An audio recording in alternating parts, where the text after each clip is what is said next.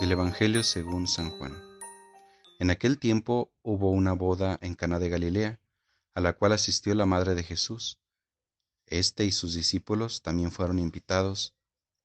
Como llegara a faltar el vino, María le dijo a Jesús, Ya no tienen vino.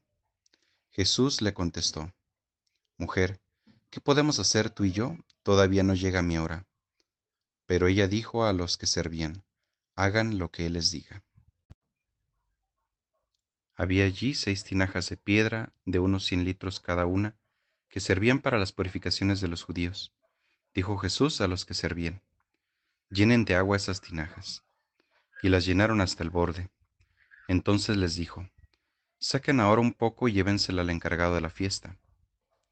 Así lo hicieron y en cuanto el encargado de la fiesta probó el agua convertida en vino, sin saber su procedencia porque sólo los sirvientes lo sabían, llamó al esposo y le dijo, todo el mundo sirve primero el vino mejor, y cuando los invitados ya han bebido bastante se sirve el corriente. Tú en cambio has guardado el vino mejor hasta ahora. Esto que hizo Jesús en Caná de Galilea fue el primero de sus signos. Así manifestó su gloria y sus discípulos creyeron en él. Palabra del Señor. Te saludo nuevamente, amigo, amiga de Jesús para milenias en este sábado en que estamos llamados a reflexionar sobre las bodas de Canaán. Quisiera que podamos poner nuestra mirada en los sirvientes, en la actitud que ellos tienen, porque nos ayuda a vislumbrar un poquito cuál es nuestro ser, nuestro quehacer en esta tarea de vivir en el mundo, en medio del mundo, al servicio de Dios y al servicio de los hombres.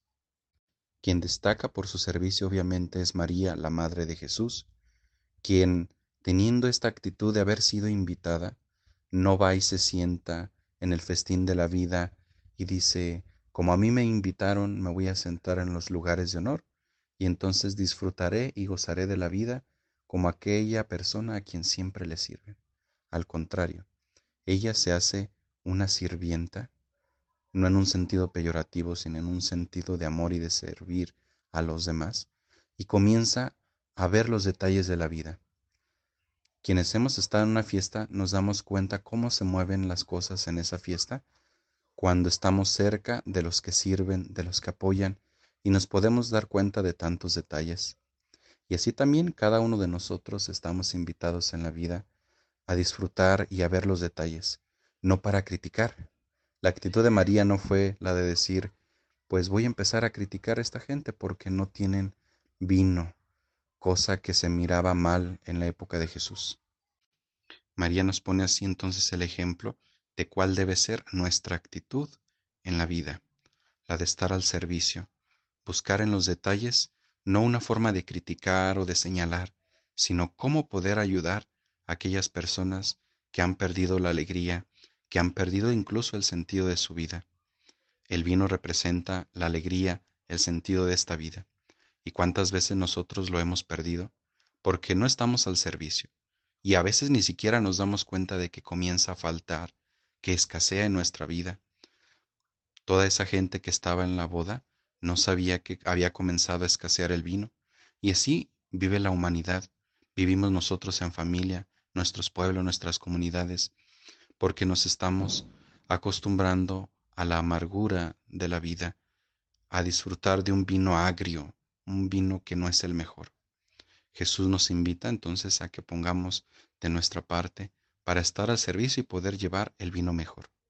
Seamos entonces sirvientes dóciles a la voz del verdadero esposo que es Cristo y que nos invita a darnos y a repartir el vino nuevo, el vino mejor, el vino de la alegría y de la vida en abundancia. Y que podamos decir un día, como dice en otro pasaje del Evangelio, no somos más que siervos inútiles y simplemente hemos hecho lo que teníamos que hacer. Aprendamos a servir en la vida, aprendamos a ver los detalles de la vida y así saborearemos el nuevo vino que nos trae Cristo. Amigos, esto ha sido Jesús para Millennials. Hasta pronto.